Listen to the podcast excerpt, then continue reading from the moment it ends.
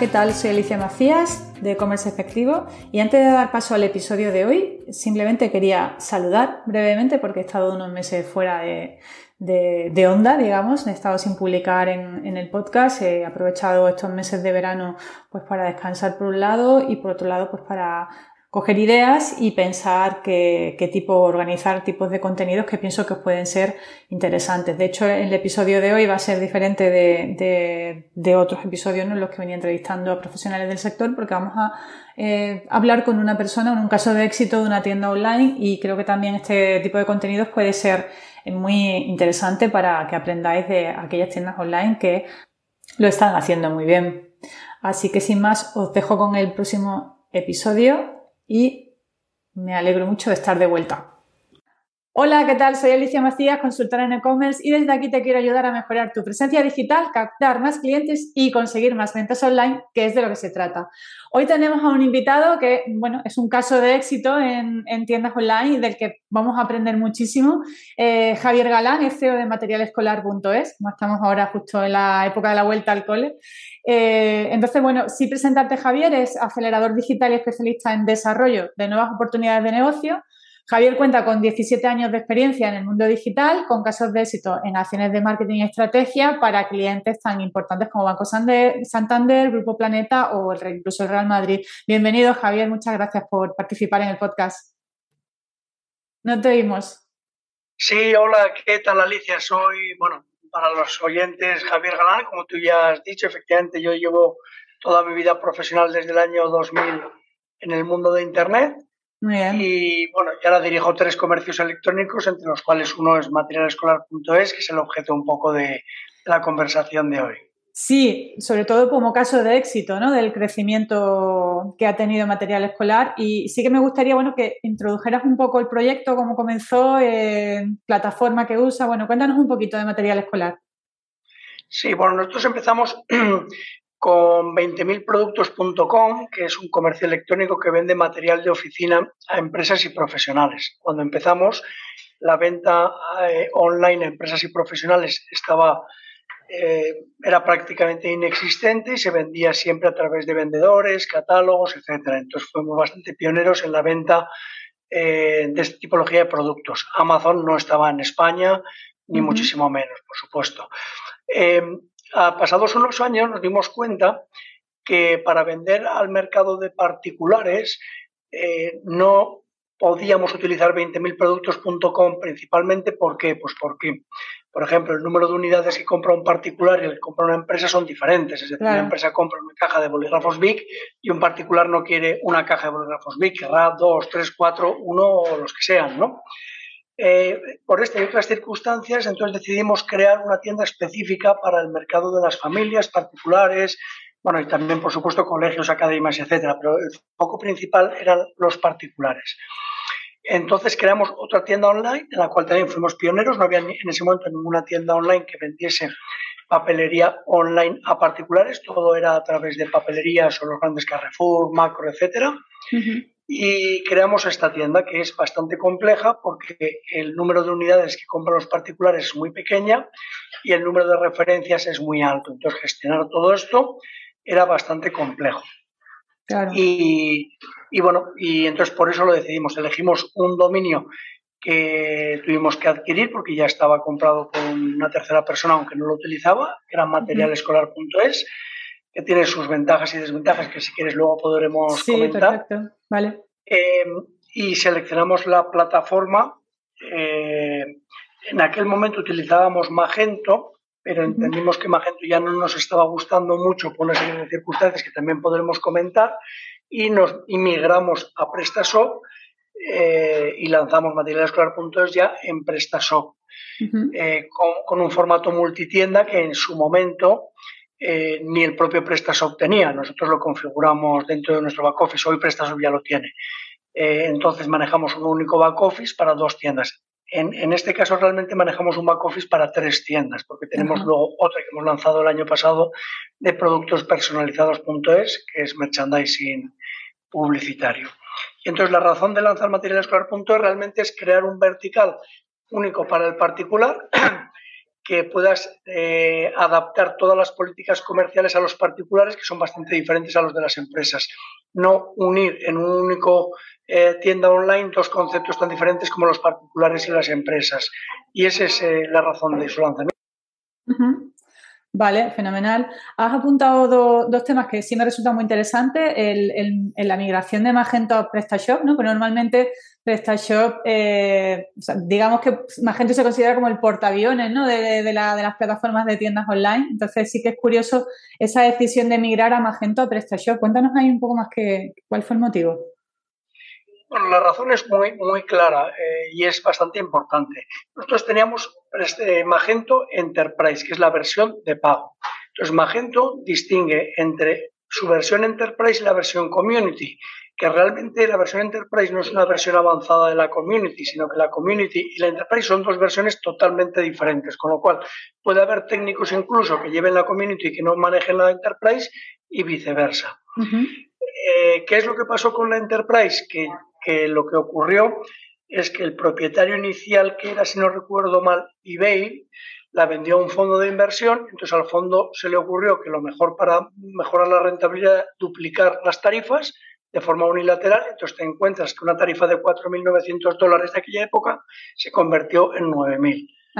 Y entonces una vez que cumplieron sus objetivos y ganaron sus bonus, lo vendieron a un segundo fondo de inversión que volvió a pensar exactamente lo mismo. Y entonces lo que como su estrategia es multiplicar de 9.000 a 18.000 dólares al siguiente año. Y luego lo compró otra compañía, que eh, creo que no era ya Adobe, que es la definitiva, sino que hubo una tercera que subió a 24.000 dólares. Entonces dijimos, bueno, esto es un descontrol, o sea, aquí no hay ninguna seguridad del precio que te pueden aplicar, cosa que yo nunca me hubiese pasado por la cabeza, que tú contratas un Pero el contrato SAS, el año siguiente te, pueden cambiar o duplicar unilateralmente los precios. Con lo cual, una de las claves para decidir una versión de pago, a empezar, es si puedes tener seguridad en el precio o no. Porque este caso que yo te cuento es totalmente real. En dos años se multiplicó por tres nuestra tarifa, con lo cual ya no era rentable. Una, una licencia por 24 mil dólares simplemente por disponer de un software es un escándalo, al menos, bueno, igual para Estados Unidos, para un e-commerce que venda 100, 100, millones, le da igual, pero para un e-commerce español que pueda vender 1, 2, 3 o 4 millones, evidentemente no. Esta fue una de las razones. La segunda razón es que eh, Magento eh, es un software muy pesado, es decir, requiere una programación que lleva un tiempo de desarrollo muy alto, eh, un desarrollo idéntico, por ejemplo, PrestaShop Magento, pues puede ser eh, si en Magento tardas 10 horas en desarrollarlo, en Magento tardas 3 y además el coste de los desarrolladores es mucho más alto, con lo cual eh, si un desarrollador en PrestaShop cuesta 40 euros la hora, en, Magento va a valer 60. Entonces, si pagas 60 euros la hora y en vez de 3 horas pagas 10, pues todo esto a lo largo del tiempo hace que, que, el aplicativo sea extremadamente caro. Y luego las bondades que realmente venden Magento, pues yo no las he encontrado eh, comparadas con PrestaShop. Yo he utilizado Magento cinco años y realmente no, no hay nada que no haya podido hacer con PrestaShop. Eh, y creo que son bulos del mercado que, que, se transmiten. Es decir, yo manejo treinta y pico mil productos, manejo mm, puntos de, de, vender picos de 40.000 productos en un día en venta. Eh, no, no, he tenido nunca ningún problema con PrestaShop, con lo cual eh, tengo con PrestaShop mis costes asegurados porque es free. Vas incorporando con eh, unos precios, o sea, vas incorporando los add-ons o los desarrollos conforme los vas necesitando. Hay multitud de desarrolladores, homologados y muy buenos desarrolladores, y el código es bastante ligero, con lo cual eh, todo eso es lo que hizo migrar a PrestaShop. La sorpresa además que nos surgió es que cuando migramos a PrestaShop y mejoramos el SEO, aunque Magento todo el mundo decía que estaba súper optimizado para Magento, para SEO, y yo así lo pensaba, pues resulta que nuestro tráfico se multiplicó por un 40%.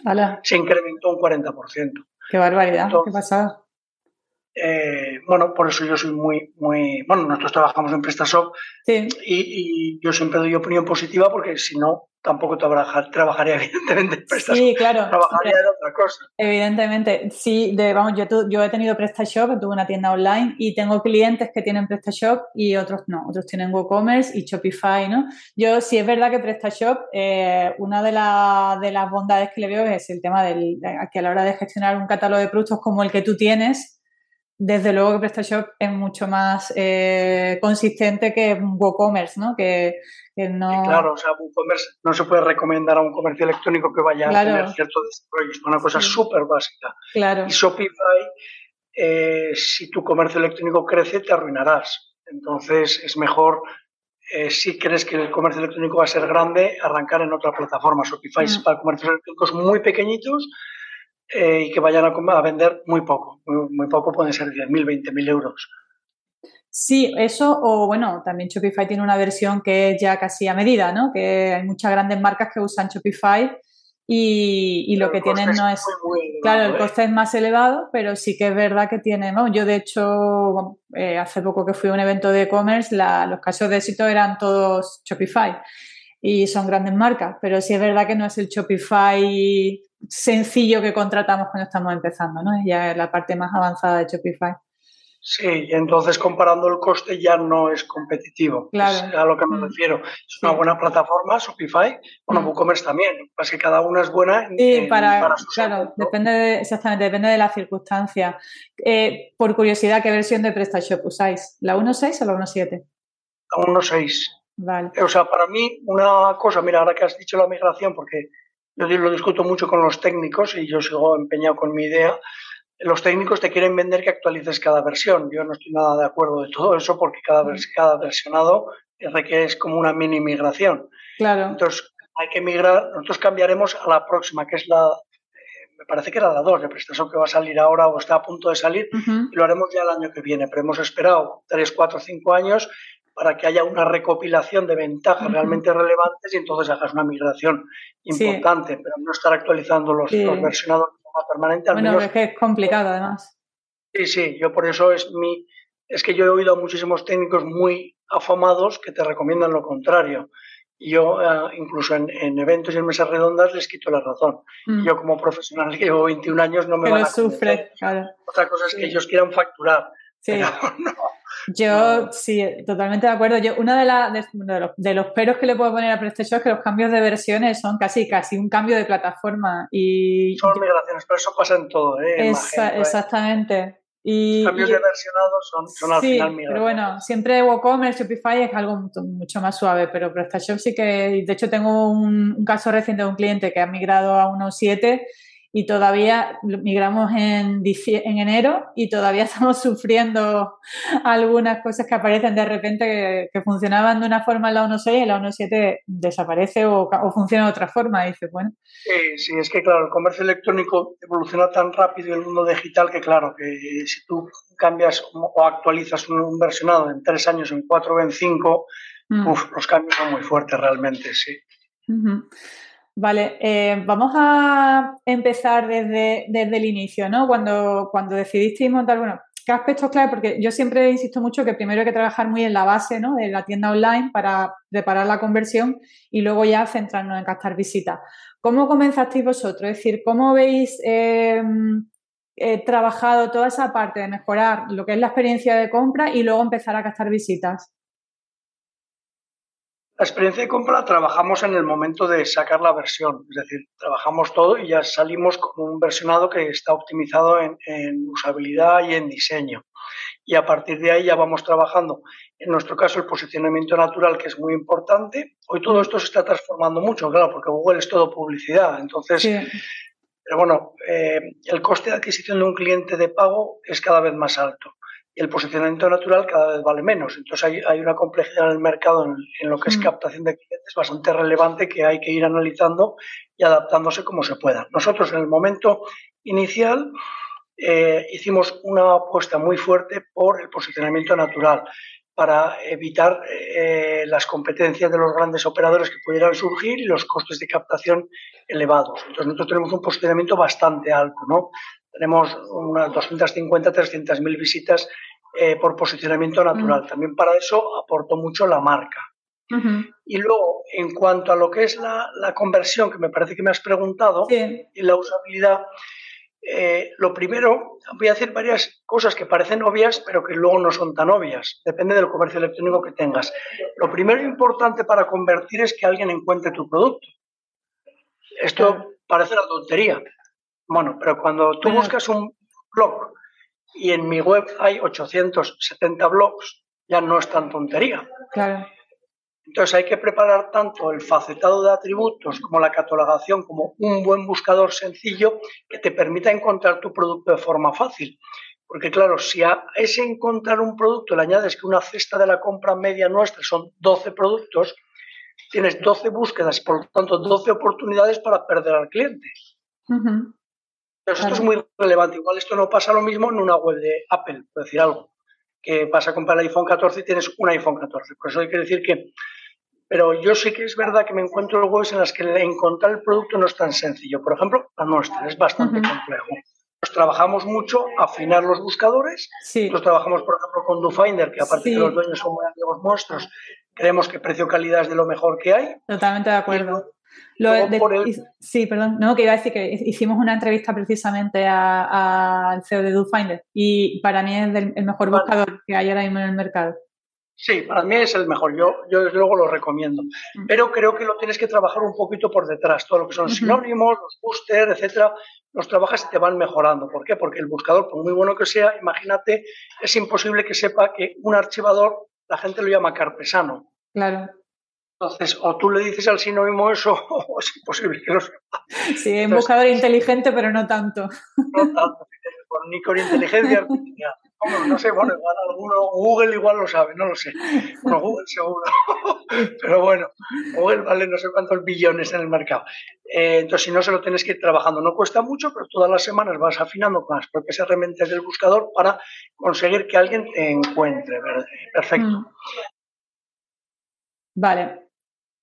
Lo segundo, en, tiendas como la nuestra, que manejamos 12, 13, 14 mil, 16 mil productos, es el tema del stock.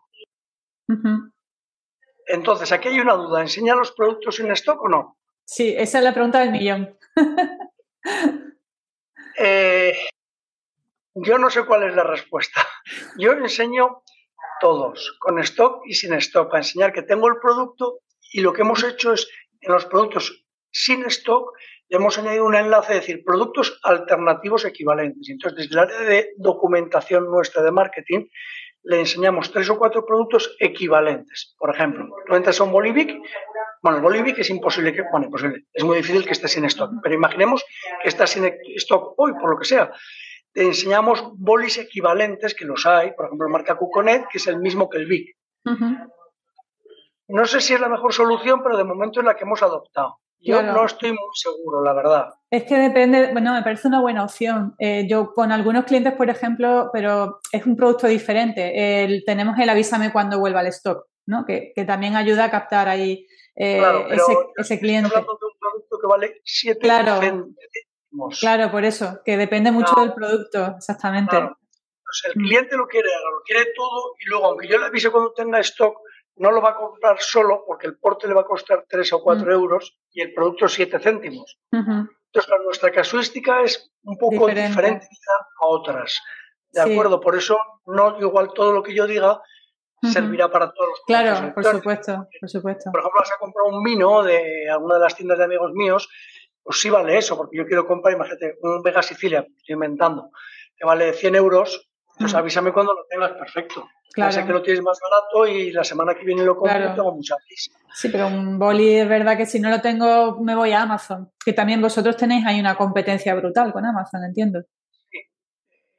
Amazon, me voy a meter un poco con ellos, eh, porque uno, en material escolar, que es lo que yo conozco y papelería, es bastante más caro que nosotros, ¿no? Él cobra un 17% a los simplemente por la venta, mm. teniendo en cuenta que el producto tiene un 25%, pues alguien tiene que, subirlo eh, y recuperarlo de alguna manera, con lo cual es bastante más caro. Y segundo, hace un tema, hay un tema que incluso para el medio ambiente, ya que está tan de moda, lo voy a unir, es perjudicial, que es que Amazon solo vende las cajas, no vende unidades sueltas, con lo cual obliga a comprar más unidades, con lo cual eso va en detrimento de que la gente deje producto perdido mm. y, no apoyemos un poquito el, medio ambiente en comprar lo que vamos a utilizar y a necesitar, ¿de acuerdo? Entonces, eh, es más caro, no manipula los productos porque no tiene esa capacidad de momento eh, de, hacer el despiece que llamamos nosotros, ¿no? de vender las unidades exactas que tú quieras. Y, luego te lo manda por múltiples proveedores. Es decir, hacer una, compra de 12 productos, como te he dicho, una cesta en Amazon es una locura. Lo mm. mandaría en 7 envíos diferentes. Claro. Es absurdo desde el punto de vista de económico, de medio ambiente, de costes y de todo, aunque no te lo cobre Amazon, es que da igual que te lo compre o no. Desde el punto de vista de consumidor responsable, no podemos hacer una compra de 40 euros y que te lo manden en 7 pedidos. Eso es absurdo. Eso es mi opinión y es lo que yo defiendo, ¿no? Entonces, de momento, en eso somos bastante más competitivos que Amazon. Ahora bien, que hay gente que quiere comprarlo en Amazon porque tiene el Prime y se cree que todo es Prime, bueno, ya no me meto, ¿no? Pero realmente no, mm. no es ni más competitivo, ni más sostenible, ni más racional desde el punto de vista del usuario en nuestros productos. Sí. ¿Vale? No hablo en otros. Vale. Eh, hablamos de tasa de conversión, hemos comentado el tema de facilitar la búsqueda del producto. Eh, en vuestro caso, la ficha, lo que es la descripción del producto, entiendo que tampoco es tan importante, ¿no? Como otro, otro producto, pero sí, pero bueno. Manejamos mucho la imagen, sobre todo. Es decir, eso, la imagen. Nosotros la imagen la manipulamos en el blog, por ejemplo, digo en el blog, en un papel o en un boli, da igual. Por ejemplo, un boli, te va a cambiar el blog. En el boli te pondríamos el grosor del trazo, el color del trazo, si es punta fina o no, si es tinta roller o es tinta eh, normal. Es decir, hay un montón de elementos que el usuario quiere identificar si la tinta es borrable o no. Sí. ¿De acuerdo? Entonces, todo eso tiene que estar identificado en la ficha para no confundirse. Por ejemplo, hay muchas confusiones en el papel porque la gente lee así en transversal y, nosotros, el papel ha subido muchísimo de precio, entonces la gente va buscando precio. Entonces, yo que sé, el papel Navigator, pues mm. tiene los paquetes de 500 folios, pero ahora ha sacado paquetes de 150. Entonces la gente ve el precio y dice, ah, estos son baratísimos. Lo que no lees es que son 150 hojas. Entonces de repente pues te llevas un chasco y recibes 20 cajas de paquetes de 150, pero porque no has leído ni has visto la imagen. Claro. Sí, sí. De hecho, bueno, estaba, estaba justo mirando una ficha de producto vuestro. Sí, es verdad que la descripción corta no es tan relevante, pero luego toda la parte de descripción del producto, de las características, pues es lo que tú dices, que, ahí sí que eh, mientras más completo sea, mejor. Sí, nosotros añadimos bastantes datos para intentar minimizar los errores, porque los errores son muy malos para el usuario y muy malos para nosotros, porque las devoluciones con productos de tan poco valor son muy complejas. Vale. ¿Qué otros aspectos consideras tú importantes a la hora de conseguir una buena tasa de conversión? Luego, por supuesto, un registro fácil, ¿no? Que pide los cuatro datos básicos, que son los de envío y si quiere facturar, los de facturación, punto y final. Eh, clave, las múltiples formas de pago. Por ejemplo, en España el contrarreembolso, hay personas que no lo quieren. Eh, nosotros tenemos un porcentaje en ventas de contrarreembolso muy importante, sería igual un 20 o un 25%.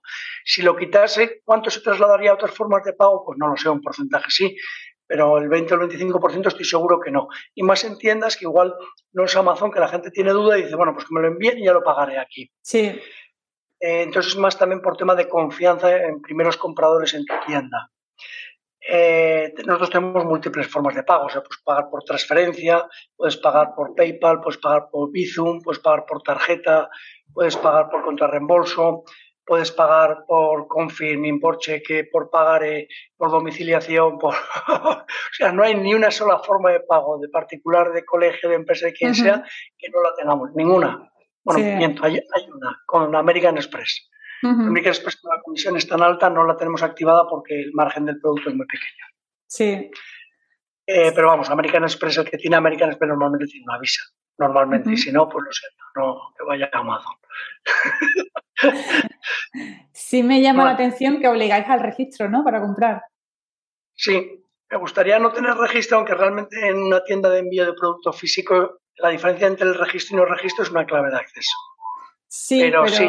hay gente que a mí me, yo soy de las que me echa para atrás. Cuando me obligan a registrarme digo, me echa para atrás.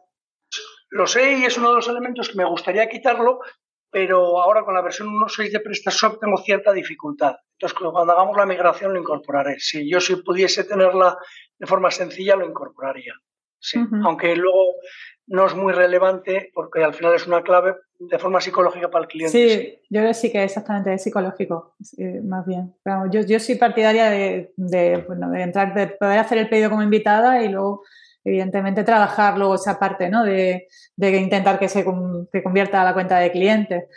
Sí, bueno, sí que también, bueno, en vuestra web, la verdad, yo recomiendo a la gente que, la visite porque tenéis muchas cosas de las que se pueden aprender, ¿no? Por ejemplo, también trabajáis muy bien la venta cruzada, ¿no? Y subir el ticket medio, porque trabajáis con, productos de, poco valor, ¿no? Entonces ahí tenéis que trabajar muchísimo el tema de, de incrementar el ticket medio.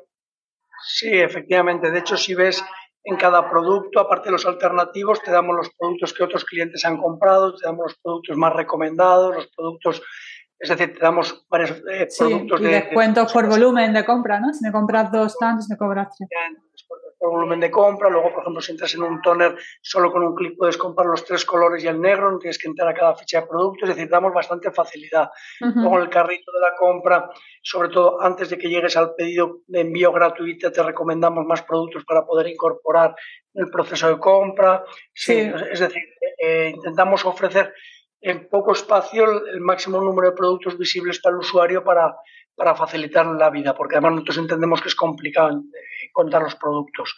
Y entonces, por eso he empezado por el encontrar los productos, porque todo esto, aunque es venta cruzada, como tú bien has dicho, es venta cruzada y además le va a facilitar encontrar su gama de productos. Entonces ya sabemos que el que está comprando un, un lápiz en un porcentaje muy alto va a comprar una goma. Entonces directamente le ponemos la goma que ya están comprando los que están comprando ese, lápiz. Entonces todo esto lo trabajamos para, para intentar facilitar la vida al usuario. Muy bien. Todas estas funcionalidades adicionales ¿no? a, las, básicas que trae PrestaShop, eh, ¿os complementáis? Con, tenéis ¿Habéis tenido que adquirir muchos módulos de PrestaShop para complementar con todas las funcionalidades? Sí, nosotros usamos entre, pro, entre eh, extensiones, add-ons de estos, ¿cómo se llaman? Mm, sí, los add-ons, los add-ons, sí entre los add-ons que ya están disponibles en el mercado y los que hemos creado, si no está disponible, lo creamos nosotros, ¿no?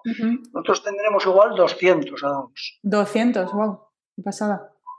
Ahora, con una versión más avanzada, no, necesitarías tener los 200, porque ya mucho te lo incorporaría la versión nueva. Nosotros partimos de una versión bastante, o sea, de la 1 a la 6 a la 1 a la 7 hay, hay, hay muchas cosas que ya van, que sé, por lo, es que me lo voy a inventar porque no conozco el TEP, pero me mm. parece que, por ejemplo, los carritos abandonados, la 1.7, ya trae el módulo incorporado y en cambio para nosotros sería un, un add-on o dos, uno para los carritos abandonados, otro para, bueno, para varias funcionalidades. Pero sí, nosotros usamos unos 200 módulos.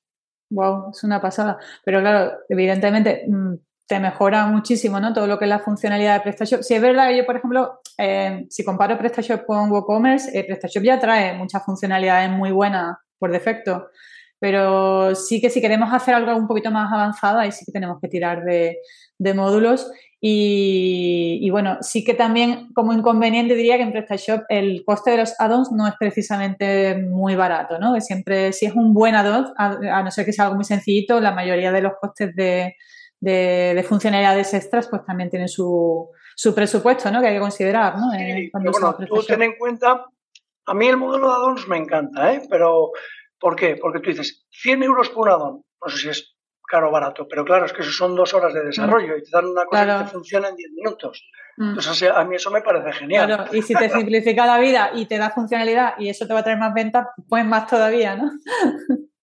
todavía mucho mejor y además ten en cuenta que te evita errores de desarrollo, que tú puedes, si eres muy pequeño, normalmente vas a usar desarrolladores baratos con poca experiencia. Entonces el addon te sustituye los errores. O sea, lo más caro es que te programen con errores. Eso mm. no es que sea caro, eso es horrible. Eso es horrible, sí, sí. Pues vale, mm, así a nivel de la web, yo creo que hemos destacado ¿no? quizás lo, más importante. bueno, hay dos o tres cosas rapidísimas que son obvias. Bueno, no sé lo que es obvio, vamos, a mí ya me parece obvio. Bueno, las opiniones también, ¿no? las, opiniones también, a mí me gustan mucho mm. las opiniones, tanto de producto como opiniones de tienda. Nosotros tenemos mm. un sistema de BOK de valoraciones de tienda y luego un sistema de opiniones propias dentro del PrestaShop, de opiniones, perdona, de producto. Pero luego lo que es una entrega rápida, que pueden ser 48 horas, no hace falta igual que sean 24, pero tampoco mm. puede ser una semana. Eh, y luego el envío gratis con un porte pequeño. Sí.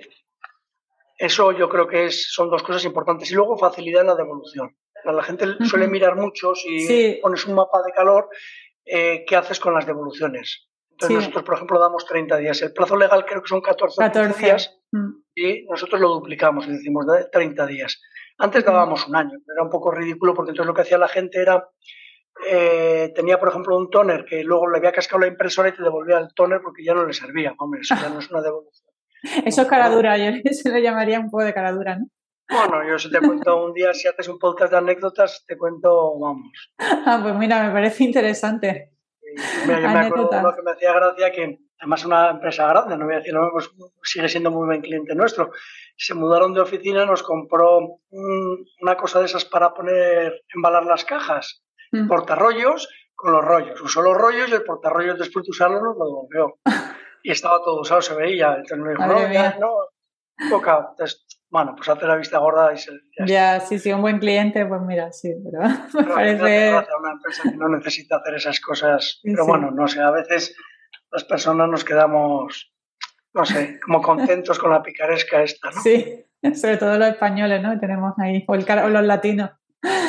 Bueno, vamos a, seguir avanzando. Sí que mm, me gustaría, de hecho has comentado antes lo de materialescolar.es, cómo te ha ayudado al crecimiento, porque sí, eh, he visto que, y de hecho me, imagino, era una de las preguntas que iba a hacer, que vuestro principal canal de captación es el SEO, el posicionamiento, que he visto en Senras que tenéis mm, aproximadamente más de 200.000 visitas mensuales, ¿no? me parece una pasada. Y sí que me gustaría que nos contaras cuál ha sido vuestra estrategia para llegar a esos niveles de visita. Bueno, la estrategia de SEO ha estado permanente desde la construcción de la web, porque eh, nosotros ya pensamos como el margen de nosotros, o sea, nosotros tenemos los dos inconvenientes de un comercio electrónico, que es que el ticket es bajo y que el margen es bajo. Si tú vas, por ejemplo, a la tecnología, el margen es bajo, pero el ticket es alto. Y si vas a la moda, el ticket es normal, pero el margen es alto. Nosotros tenemos margen y ticket bajo. Entonces hay que afinar mucho, hay que afinar mucho, ¿no? No tenemos muchas funcionalidades, de hecho, muchos servicios que a mí me gustaría tener, porque igual no nos es rentable pagarlos. Si tuviese, mm. vender, si PC Component, pues sí las tendría como los tienen ellos, ¿no? Entonces, ¿qué es lo que sucede? Que nosotros ya apostamos a tener un tráfico gratuito, gratuito en el sentido de que lo puedas ir teniendo y sea sostenible. Entonces lo hacemos, uno, vía comercio electrónico y dos, vía blog. ¿De acuerdo? Esto es el blog, tendremos igual 2.000 posts publicados a lo largo de todos estos años, evidentemente. ¿Por qué? Porque, uno, el comercio electrónico, tú vas a posicionar o vas a trabajar para posicionar lo que son las categorías y nombres de productos. Es decir, pues si alguien mm. busca un piloto o si alguien busca eh, bolígrafos, ¿de acuerdo? Pero luego hay muchísimas búsquedas que no tienen esa categoría, sino que alguien quiere, por ejemplo, comparar bolígrafos borrables y quiere comparar los pilotos con los unibol. Eso tienes un blog o en un comercio electrónico no se puede gestionar. Mm. Entonces, nosotros hicimos un, trabajo de posicionamiento SEO y seguimos haciéndolo desde el día cero en esos dos sentidos. Captar, por una parte, lo que son las búsquedas de categorías, etcétera, a través de la web. Verás que todas las web, todas las páginas de categorías tienen sus textos en, el footer, bueno, toda la estrategia SEO que las especialistas. Recomendada. bueno, yo te puedo explicar lo que quieras, pero que, es muy importante y lo trabajamos desde los títulos hasta todo, o sea, las categorías, las subcategorías, todo. Entonces, la definición del árbol, todo va definido con una visión SEO, siempre que encaje con el usuario, si no damos preferencia al usuario, evidentemente. Y luego todo el blog lo trabajamos de forma permanente eh, para, atraer también visitas en posicionamiento eh, de búsquedas, de, búsquedas informativas. informativas una, una, curiosidad, ¿el blog eh, lo tenéis también en PrestaShop? El blog lo tenemos en WordPress integrado dentro de PrestaShop. Tenemos una cosa muy rara. No, no, no es rara, porque vamos, yo, eh, yo funcionaba así con mi tienda online y, tengo clientes que funcionan así. Tienen la tienda online en PrestaShop y el blog en WordPress eh, dentro de toda la, la plataforma integrada. Pues así, así es como lo tenemos, sí. WordPress es, lo mejor, yo creo, como CMS para trabajar un blog. Sí, totalmente de acuerdo. Y, luego hablabas antes del tema del dominio de materialescolar.es que os ha ayudado, pero por otro lado me comentabas que no. Bueno, cuéntame ahí, que me, ha explicado la curiosidad con el tema del dominio. Pues mira, si, si haces una mesa redonda y ponemos, me pones a mí, luego le pones a, un especialista en SEO y luego a un especialista en SEM, cada uno va a defender una cosa diferente. ¿Por qué? Vamos a ver. Material escolar es una palabra genérica de búsqueda. ¿De acuerdo? Y a su vez es una categoría de producto. Entonces, meter el dominio eh, materialescolar.es significa que en la palabra la búsqueda genérica vamos a posicionar muy rápido. Esa ha sido nuestra, nuestra apuesta, ¿de acuerdo? Mm. En, el, momento en el que lanzamos no, no había tanta competencia como ahora, porque ahora te voy a contar qué es lo que ocurre. Entonces, posicionamos muy rápido. Vale, ¿qué es lo que sucede? Que todos los competidores de que hagan publicidad pagada van a pujar por la palabra genérica, materialescolar.es, que a su vez es tu dominio. Entonces, claro, cuando ahora Google mete tal volumen de publicidad, que es la fase 2 de lo que está ocurriendo ahora, que hace años no era pensable, tu dominio te lo desplaza hacia abajo. Vale. Entonces, lo que es muy bueno en un primer momento no es tan bueno en un segundo. Si comparas, por ejemplo, con 20.000productos.com, a mí me resulta mucho más fácil defender ahora el dominio 20.000productos.com, porque le pongo una puja y el posicionamiento natural, y si alguien quiere pujar por mi dominio le va a costar un montón de dinero, mientras que en materialescolar.es no está ocurriendo eso ahora. Pero claro, bueno, esto es lo que hay. Bueno, tienes que hacer send de tu marca para estar ahí también. Sí, eso también, pero claro, pero ahora, por ejemplo, la vuelta al cole, que el corte inglés y Amazon está pujando por encima de, o sea, a pérdida, porque pujan unas cantidades cuyo pedido medio no tienen margen, con lo mm. cual van a pérdidas, eh, pues es muy difícil, claro, ellos se posicionan en primeras posiciones. Entonces el coste de adquisición te lo suben mucho. Parte buena también, que todo el mundo se acuerda muy fácil del dominio. Claro. Pues bueno, lo perfecto no existe y tienes que decidir. Nosotros, por ejemplo, en la nueva tienda que hemos lanzado el año pasado, hemos vuelto a apostar por el dominio genérico y por eso se ma productospersonalizados.es. Que también. Pero ya te digo que si viene alguien de AdWords te dirá que, él no está de acuerdo. bueno, sí, cada uno ve las cosas según eh, su perspectiva, pero si es verdad, a mí personalmente mm, estoy de acuerdo contigo, a mí me parece muy, muy buen dominio a mí me encanta, yo lo repito. A mí me parece un buen dominio. Y de hecho, cuando intentas comprar algún dominio así que lleva palabras clave, la mayoría de las veces te encuentras que está comprado ya por alguien que, se te ha adelantado, ¿no? Tú decías que lo tuviste que comprar, porque son dominios muy, muy golosos, ¿no? Sí, sí, por supuesto. Sí. Aparte del SEO, eh, Javier, ¿qué, otras áreas del marketing estáis trabajando? Bueno, sí que he visto que en redes sociales también sois muy activos, ¿no? Tenéis también 59.000 seguidores, que, está bien. ¿Qué, otras estrategias eh, estáis llevando a cabo y cuáles os están funcionando aparte del SEO? Bueno, nosotros hacemos, o sea, hacemos o hemos hecho casi todo del marketing digital, ¿no? Y si sale algo nuevo lo probamos. Somos muy activos en eso, pero realmente lo estable es siempre hacemos algo de AdWords en Google y por supuesto el remarketing. Eso, SEO, SEM y remarketing sería como lo básico, ¿no? El basic. Luego, la notoriedad para marcas como la nuestra en redes sociales es bastante importante. Eh, de hecho, ahora tenemos un plan específico solo para redes sociales nuevo este año, ¿no? Entonces, en, nuestro, en nuestros productos, porque no todo funciona igual, eh, Instagram nos da bastante notoriedad y Facebook también. Instagram nos da más notoriedad, Facebook nos da más venta, pero por la tipología de nuestro comprador. ¿vale? Sí. Porque son mujeres más maduras y entonces tienen más costumbre de comprar por Facebook que por Instagram. Y luego YouTube lo trabajamos bastante y nos da bastante buen resultado. los comercios electrónicos no usan mucho YouTube, a mí me encanta. Mm. quizás por el coste, ¿no? De, que YouTube siempre, el, tema de los vídeos siempre pues, se necesita un poco más de presupuesto. Bueno, sí, hay que saber buscarse la vida mm. y te lo sacas más barato. Bueno, igual no son vídeos súper profesionales, pero igual tampoco los necesitas, no lo sé. Mm. Para enseñar tres bols, bueno, depende de lo que cada. Es que no es lo mismo vender una cámara de fotos que. No sé, por eso tampoco. Digo, en lo mío, buscándote la vida, más o menos más o menos eh, se puede conseguir por unos precios razonables. Y luego, Pinterest nosotros lo hemos probado, hemos sido bastante activos y nos sigue un montón de gente, pero a nivel de venta no nos funciona porque Pinterest lo que se buscan son tendencias. Entonces, nuestros productos no sé por qué no, conseguimos hacerlo traccionar. Aunque sí no, le gusta mucho nuestros canales a la gente, pero luego no, no, los llevamos a la tienda. Y luego este año eh, hemos probado TikTok, Sí. Bueno, o no sé qué decirte. Frío ni calor, no sé. Para lo nuestro, parece un poco.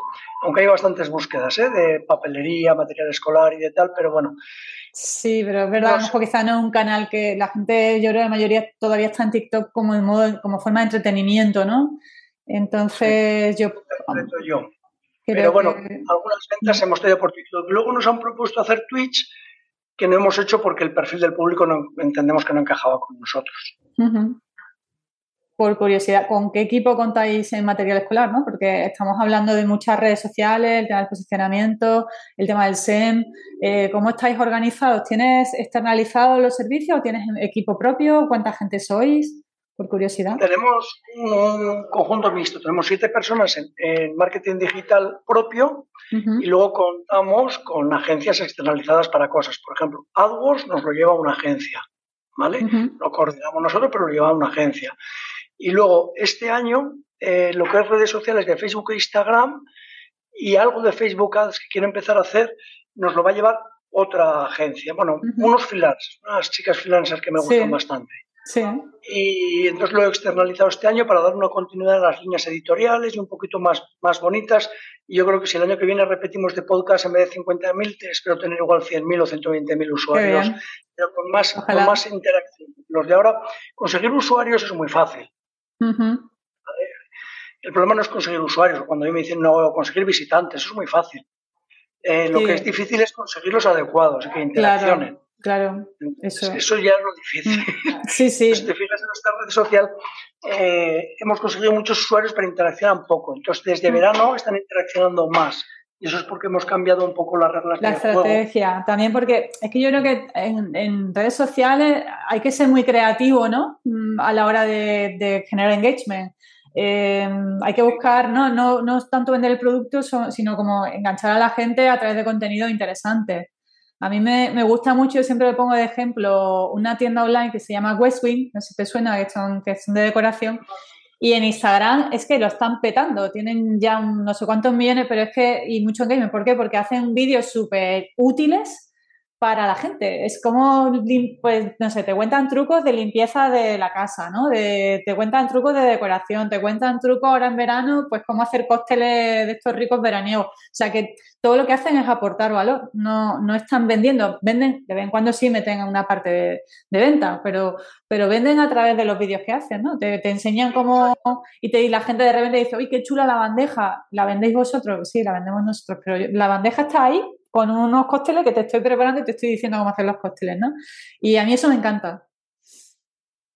No te oigo, esa, Javier. Ahora. Esa misma línea que dices es la que estamos nosotros desde el 1 de agosto trabajando. Eh, trabajando y haciendo. Es decir, por ejemplo, pues contaríamos, en vez de venderte una mochila, hemos contado qué tipo de mochila debes elegir según tus necesidades. Entonces, pues, con ruedas, sin ruedas, que para un portátil o para un portátil con USB. Entonces explicamos, es exactamente lo mismo que acabas de contar aplicado a Bien. ¿Comentabas que sois siete, siete para material escolar o, como también me has dicho que tenías, bueno, 20.000 productos y la... Para, para marketing digital de los comercios electrónicos. De los, comercios en general, vale. El que coordina redes sociales lo hace para todas las tiendas, ¿no? No lo hace para una tienda. Vale, vale, que eso es importante porque no es lo mismo siete para una web como material escolar, que además que tenéis ahí y encima externalizáis servicios que, para esas tres eh, e-commerce, que son tres e-commerce muy potentes, ¿no? Por lo, por lo que he visto. Em, aparte de eso, bueno, yo, eh, una pregunta indiscreta que, te que cuánto inviertes en marketing digital, no sé si es una pregunta indiscreta, pero sí, por ejemplo, me gustaría que, que que nos contaras un poco cuál es tu experiencia desde ese punto de vista, ¿no? Porque hay mucha gente que está empezando y empieza, oh, que a mí es que yo no puedo meter tanto dinero al marketing, yo es que, y al final muchas veces nos ahogamos a nosotros mismos nada más empezar, ¿no? Eh, porque no lo vemos como una inversión, sino, como un gasto. ¿Cuál es tu, recomendación ahí para esa gente que está luchando por crecer? claro, hay, hay dos puntos. Cuando tú ya tienes cierto volumen, una cifra que debes de tener en cuenta es una aproximación y habrá gente que no esté de acuerdo, lo que quieras, pero más o menos sirve. En tu cuenta de resultados, la partida de marketing tiene que ser aproximadamente un 8%. Igual que sea un 7, que sea un 9, pero alrededor del 8%. Habrá compañías muy intensivas en marketing porque quieran hacer algo, pero bueno, mm. en una línea constante de crecimiento sostenido, más o menos debe pertenecer a un 8. Claro, cuando tú arrancas, no puede ser un 8 porque no estás vendiendo nada. Mm. Entonces tendrás que definir una partida cual Pues es que yo no lo sé, eso es muy difícil porque no es lo mismo que tú veas arrancar con SEO y tienes seis meses para arrancar, que tenga recursos internos que no. Es, muy difícil saberlo. Yo, por ejemplo, mira, eh, estoy ayudando, porque yo aparte de, llevar todos mis comercios electrónicos, hago de, director digital de alguna compañía tercera externo y dirijo su propio equipo, ¿no? Entonces yo ahora la, la, mayor clínica de urología de España, que tiene 40 urologos, estoy coordinando desde noviembre todo el desarrollo del proyecto, ¿vale? Entonces, eh, yo le hice un presupuesto y le dije, mira, esto es lo que deberías ir a máximos. Me dice, bueno, no lo vamos a pagar ahora ni, lo podemos pagar. Perfecto. Entonces vamos a empezar de forma progresiva desde cero, ¿vale? Entonces primero construyes una web potente y tal con el presupuesto que te dan, ¿vale? Por supuesto la posiciono también en SEO porque eh, las búsquedas en salud en SEO son muy relevantes. Y además la publicidad luego está, eh, como es tema urológico, hay ciertas palabras que están capadas en la publicidad. O sea, es que no quiero decir, bueno, No, sí, bueno, no hace falta. Sí, de hecho, los, temas, eh, los, temas, de salud en general eh, están. Tienen ciertas restricciones, efectivamente. Mm. entonces, yo, por ejemplo, desde el 1 de junio le digo, vale, pues vamos a poner 1.200 euros al mes solo para hacer SEO, más una persona interna. Pero porque él le podría hacer una estrategia de AdWords para empezar a crecer ya pero por los objetivos que me ha transmitido, etcétera, eh, prefiero ir a hacerlo en posicionamiento SEO y que sea más progresivo y más sostenido en el tiempo, con más notoriedad de la marca, etcétera, ¿no? Mm. Pero esto es un ejemplo, claro, esto puede no valer para el de al lado. Sí, bueno, de hecho yo creo, yo eh, pienso que el SEO hay que trabajarlo siempre desde el inicio, ¿no? Porque aunque, aunque quiero tener un crecimiento más rápido, bueno, combinas el SEO con el SEM o con el Social Ads, pero el SEO Mm, yo bajo mi punto de vista y, por lo que tú comentas también es de la misma opinión, es el canal que, mm, hay que trabajar siempre mm, a, tope, ¿no? Porque es el que de forma natural, aunque hay que invertir, ¿no? Pero de forma más natural el coste de adquisición va a ser mucho menor que, si estamos todo el día soltándole pasta a Facebook o a Google. Claro, además la tendencia del coste de adquisición va a ser al alza y no sé en qué terminará. No sé si ya nadie se creerá el buscador de Google por es publicidad y cambiará dentro de dos años y ahora saldrá otra cosa, ¿no? Sí. Pero vamos. Bueno, pues nada, Javier, estamos llegando al, final del programa, así que me gustaría, así a modo de resumen, que, bueno, pues que nos compartieras tres claves que para ti son claves para, pues son fundamentales para, que una tienda online pueda crecer y tenga, y tenga éxito, como lo, como lo estáis teniendo vosotros en, vuestra, en vuestros e-commerce. Las dos palabras con las que vas a conseguir que las ventas de tu e-commerce aumenten son compromiso y estrategia. Para que tu tienda online sea rentable, primero debes comprometerte al 100% y tener los conocimientos necesarios para tomar buenas decisiones. Soy Alicia Macías y te presento mi programa Domina tu e-commerce en esta formación mentorizada te ayudo a tener una visión 360 del mundo del comercio electrónico para que aprendas a dirigir tu tienda online y vendas más. Y así es como lo vamos a conseguir, analizando el estado de tu negocio y creando una estrategia digital efectiva, utilizando las herramientas del marketing online más adecuadas para tu tienda y guiándote en todo momento para que controles cada paso del proceso.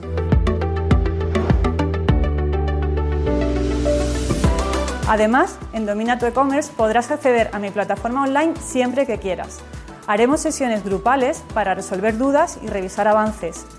Y para que compartas tus experiencias con otros emprendedores del mundo e-commerce, te daré acceso a mi grupo privado de Facebook.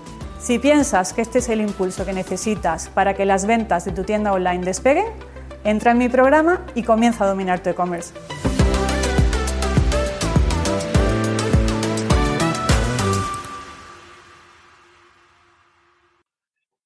Lo primero te voy a contar, te voy a decir una cosa que parece que es obvia, pero que no es obvia. Eh, definir qué es lo que quieres, o sea, cuál es el objetivo de tu tienda. El objetivo de tu tienda no es vender. El objetivo mío no es vender. Entonces, dices tú, bueno, ¿y cuál es el objetivo? Pues te voy a explicar, por ejemplo, el de material escolar y por qué me distingo de todos los demás competidores. Yo no vendo en ningún marketplace. Dices, ahí, ¿por qué no? Yo no vendo en Amazon. ¿Vale? Entonces, ¿qué es definir el objetivo a mi modo, de verlo?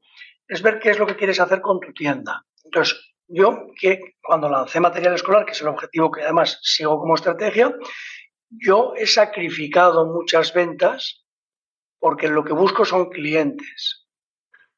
¿De acuerdo? Y no además solo clientes, porque si yo quisiese vender ahora medio millón más de euros, me meto en Amazon y te aseguro que a final de año he vendido medio millón más de euros. Otra cosa es que gane o que no gane, porque mm. es el cliente y las ventas es de Amazon. Y luego Amazon además va, a monitorizar los 20 productos que venden más, los va a meter en su tienda y te van a, hacer la competencia a ti, mm. te van a desplazar.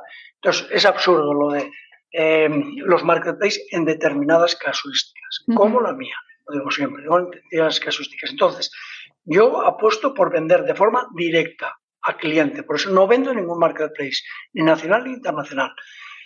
Accedo al cliente de forma directa.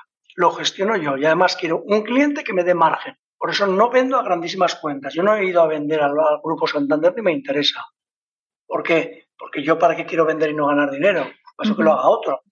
Yo quiero los clientes de tamaño intermedio que tienen un cierto margen y que aceptan un cierto trato y que compran cestas de un número de, de referencias alta y que además quieren unidades, es decir, yo he definido la tipología que quiero y el segmento que me voy a ubicar, que es donde yo voy a poner mis barreras de entrada para que, para que el competidor del lado no venga. Yo cojo ahora el papel Navigator que te he dicho antes, las cajas de 5, las meto en Amazon, me bajo un euro y esta tarde tengo 200 pedidos. Y, eso a mí, ¿para qué me ha servido? Aparte de para colapsar mi almacén, pues creo que para nada más. Ya, claro. Entonces, bueno, yo esto lo he dicho en eventos hasta con eh, componentes de Amazon. Claro, yo sé más que ellos, pues evidentemente no, no saben reciclarlo, ¿no? Dicen, no, usted venderá más, no, yo venderé más, no, vamos a ver, el que vende más es usted, no yo. Claro, los, clientes, son suyos. Arruinaré antes, ¿no? Entonces, no, pero entonces te cuentan la batalla de saladas. Si son las consultoras, te cuento. Pero no. Entonces, eh, bueno, esto, esto es el primer punto de, mm. de, un posible éxito, porque si tú definas dónde quieras llegar, no quiere decir que consigas llegar. Pero primero saber dónde quieres llegar. Entonces, que no te vendan todas estas motos de... Eh, yo, por ejemplo, cuando escribía artículos que estaban en LinkedIn hace cinco años diciendo que el Black Friday era una gilipollez, eh, todo el mundo decía, bueno, es que tú siempre tienes que ir a contracorriente. Digo, no, yo lo que pasa es que el Black Friday no son las rebajas, es que tú eres el que no sabes interpretar la realidad. El Black Friday se aplica sobre todo a la tienda, no sobre un catálogo residual de productos que no son novedosos. Entonces, lo único que estás haciendo es anticipar lo que ha pasado ahora y ahora ya todo el mundo ha cambiado el mercado. Claro, cuando la gente ha vendido a pérdidas lo que antes vendía a full price, se ha dado cuenta que era una gilipollez. Que sí que vendía mucho pico, pero vende mucho pico y cuánto gano, no gano nada. Entonces, ¿para qué quiero vender el pico? Si además me estoy comiendo. Entonces, todas estas cosas que en los debates o tienes gente cualificada que entienda y gente que participe cualificada o te venden la, moda de turno o tú tienes que ir a por tu objetivo. ¿Cuál es tu objetivo? ¿Vender 5 millones de euros porque tengo un rappel? Bueno, entonces te replanteo lo que te estoy contando. ¿No? O quiero estar en todos los sitios del mercado que me vean. Bueno, pues te replanteo todo lo que te he contado. No hay SEO. Claro, y ahí también te influye mucho el producto que vendas, el margen que tengas. Pues, traigo una multinacional que lo que quiere es en 12 meses que le conozca hasta los porteros de todos los portales. Vale, pues entonces haces una estrategia. Mm. Pero si quieres hacer, o sea, es que saber qué es lo que quieres hacer, porque si no, mal lo vas a conseguir. Entonces igual tendrás que ir al Black Friday o a los Marketplace o igual no ir a nada. Significa que, por ejemplo, eh, un verano tenía un montón de grandes cuentas eh, que me dejaban un pequeñito margen y para eso tenía unos precios demasiado baratos. Sí. un íntimo amigo mío me dijo, mira, Javier, esto es muy fácil, si yo he hecho lo mismo. Pierde esos clientes, sube los precios y ajusta los márgenes. Y efectivamente subí los precios, perdí unos cuantos clientes grandes, bajé ventas y empecé a ganar dinero. Claro. Bueno, es que eso es fundamental. Si no tienen la base del negocio eh, bien definida, ¿no? En cuanto a márgenes y precios, pues sí, empiezas creciendo, mal, creciendo mal, sí. Claro, entonces esto que parece tan simple no es tan simple, porque todo el mundo dice, bueno, ¿cuál es tu objetivo? Vender mucho, una charrada. Ya.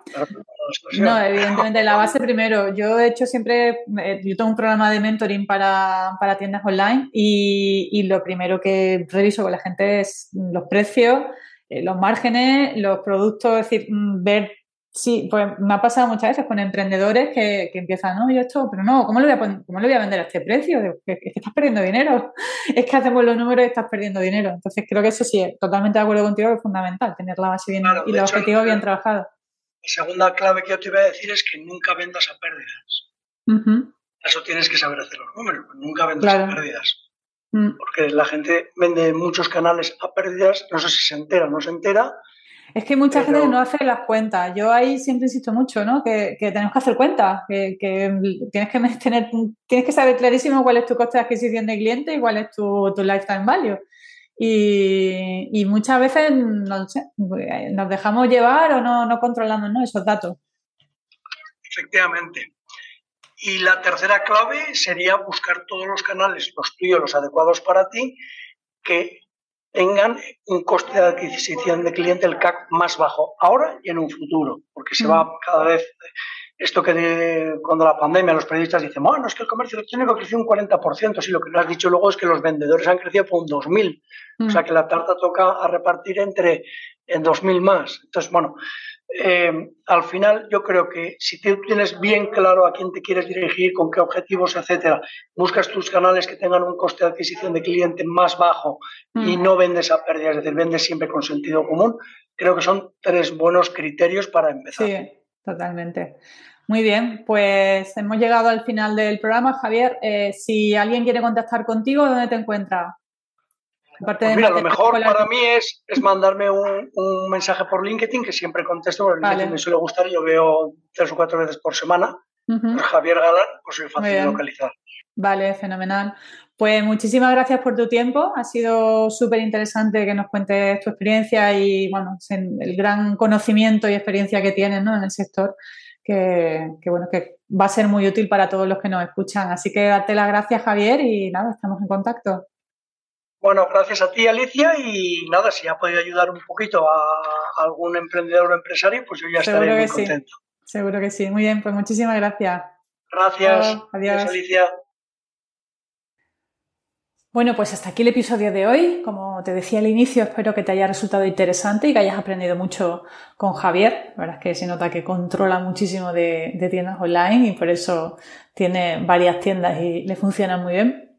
Y bueno, pues nada más, simplemente también invitarte a que, pues que me sugieras también qué tipo de contenidos mm, te gustaría que publicaras y seguir publicando entrevistas de, a profesionales, em, incluir casos, bueno, casos de esto voy a incluir. Eh, y bueno, si queréis también píldoras formativas como, como al inicio del podcast em, que hacía píldoras de 15-20 minutos, pues también, o sea, me encantaría escuchar tu opinión a través de los comentarios de la plataforma en la que me estés escuchando y que me dijeras si hay alguna temática que te gustaría tratar que aún no he tratado y qué tipo de formato te gusta más. Así que sin más, darte las gracias como siempre por, por estar ahí, pedirte disculpas por el parón que, que ha habido estos, estos meses. Y nada más, eh, si quieres también eh, estar al día de otros contenidos, pues como siempre invitarte a, que me sigas en redes sociales, a, que nos leas en el blog. Y, bueno, también tengo la, e-commerce TV que también va a arrancar ahora con, programas en, directo para, para, para revisar temáticas que también pueden ser eh, útiles ¿no? para las tiendas online y, también voy a hacer quiz a ver cuánto sabes de e-commerce y van a ser programas muy divertidos y creo que te va a gustar también así que te invito también a que nos pongamos cara más allá del podcast en, en la TV, en la e-commerce TV. Un saludo y nos vemos. Chao.